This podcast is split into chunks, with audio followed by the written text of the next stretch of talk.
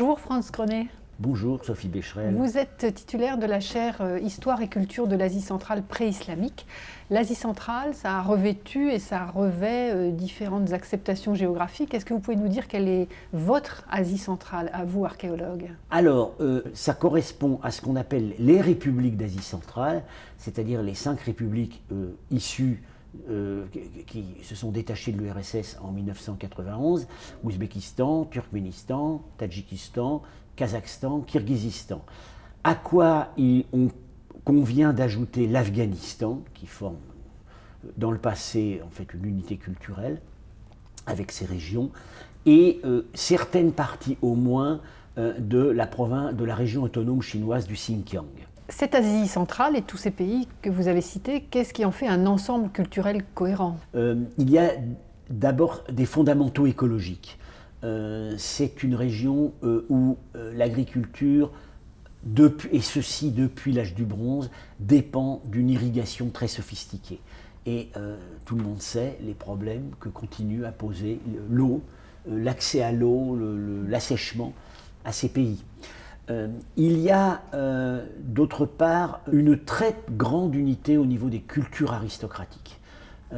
ces gens, visiblement, ont le même mode de vie, ont le même cadre de vie, euh, ont un stock de références littéraires en commun, euh, d'origine à la fois turque et surtout iranien. Euh, on, voit, on, voit, par exemple, on comprend depuis assez peu de temps que, maintenant qu'on connaît beaucoup plus en finesse l'histoire politique de ces régions, que des, des, princes à la tête d'une principauté donnée, quand ils en sont chassés, euh, peuvent recommencer une carrière 1000 ou 2000 kilomètres plus loin. Hein. C'est tout à fait interchangeable. Ces gens-là vivent, se déplacent dans un espace qui leur est commun. Et corollaire de cela, évidemment, puisque ce sont eux qui payent, euh, qui payent les artistes, c'est un langage artistique très largement commun et, qu'on retrouve, qui, transcende la coupure entre les religions. Euh, les mêmes peintres peuvent euh, exécuter des commandes pour un monastère bouddhique ou pour un temple zoroastrien ou pour une résidence aristocratique. Alors on imagine bien qu'en raison des soubresauts euh, politiques, vos terrains de fouilles ont pu évoluer. Néanmoins, vous n'avez jamais quitté Samarcande. Qu'est-ce qui fait que cette cité est intéressante? Samarcande, disons, c'est un peu l'œil du cyclone. C'est l'œil du cyclone dans le passé, c'est tout de même c'est le grand nœud commercial de ces routes. Euh, c'est euh, une référence culturelle euh, pour toute l'Asie centrale à certaines périodes, y compris à l'époque islamique. par ailleurs, il est certain que Samarcande est un archéologue du strict point de vue archéologique. C'est un site à la fois difficile et euh, gratifiant. Pourquoi euh, difficile? Alors difficile parce que euh, c'est ce qu'on appelle un site multistrate.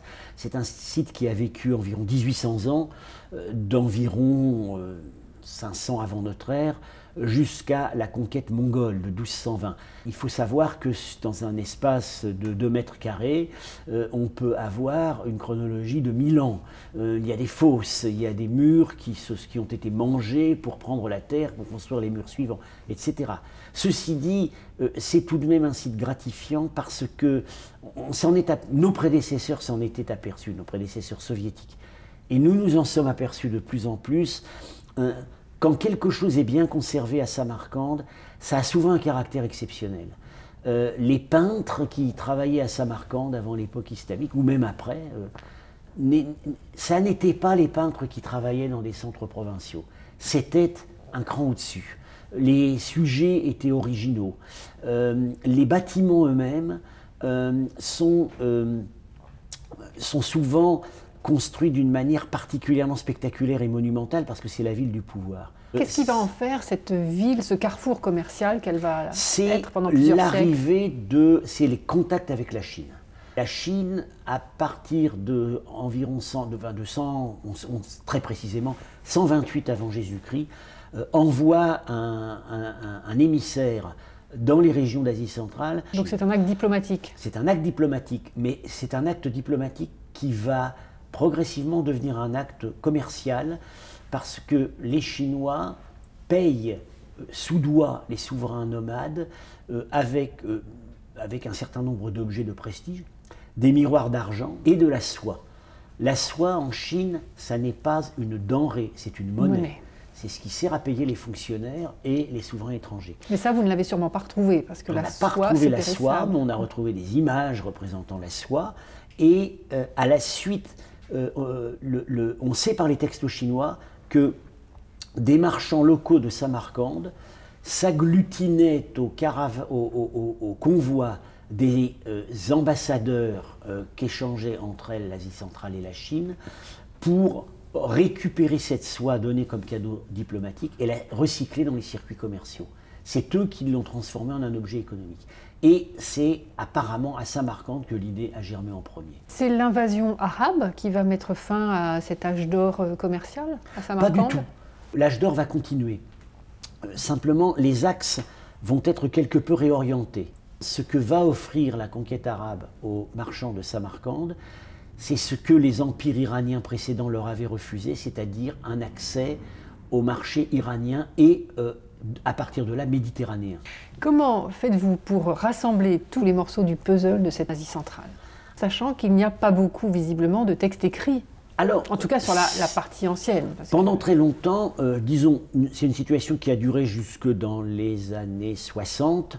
Euh, la masse de la documentation relativement continue, c'était les chroniques chinoises, qui commencent à parler de la région euh, à partir des premiers contacts, vers 130 avant Jésus-Christ, et ne cesseront pas d'en parler.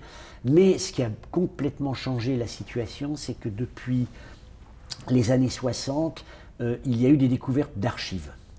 Euh, alors, on, a des archives, non pas à Samarcande, quelques petits textes seulement, mais on a une série d'archives économiques et politiques dans un, qui proviennent euh, d'une ville qui était à 60 km à l'est de Samarcande, Penjikent, et euh, qui a résisté aux Arabes une dizaine d'années de plus. Et les archives avaient été évacuées dans la montagne, euh, et c'est dans un château de montagne qu'on les a trouvées.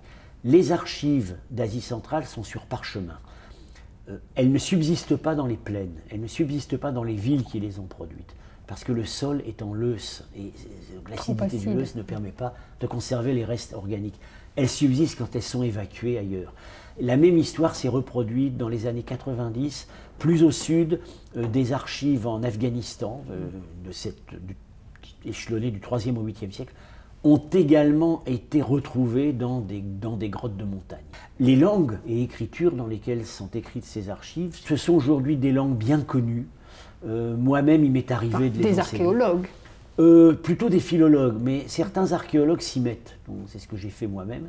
Euh, et, évidemment, ça renouvelle totalement. Maintenant, on peut dire que les peuples d'Asie centrale parlent par leurs propres mots, ce qui n'était pas le cas auparavant.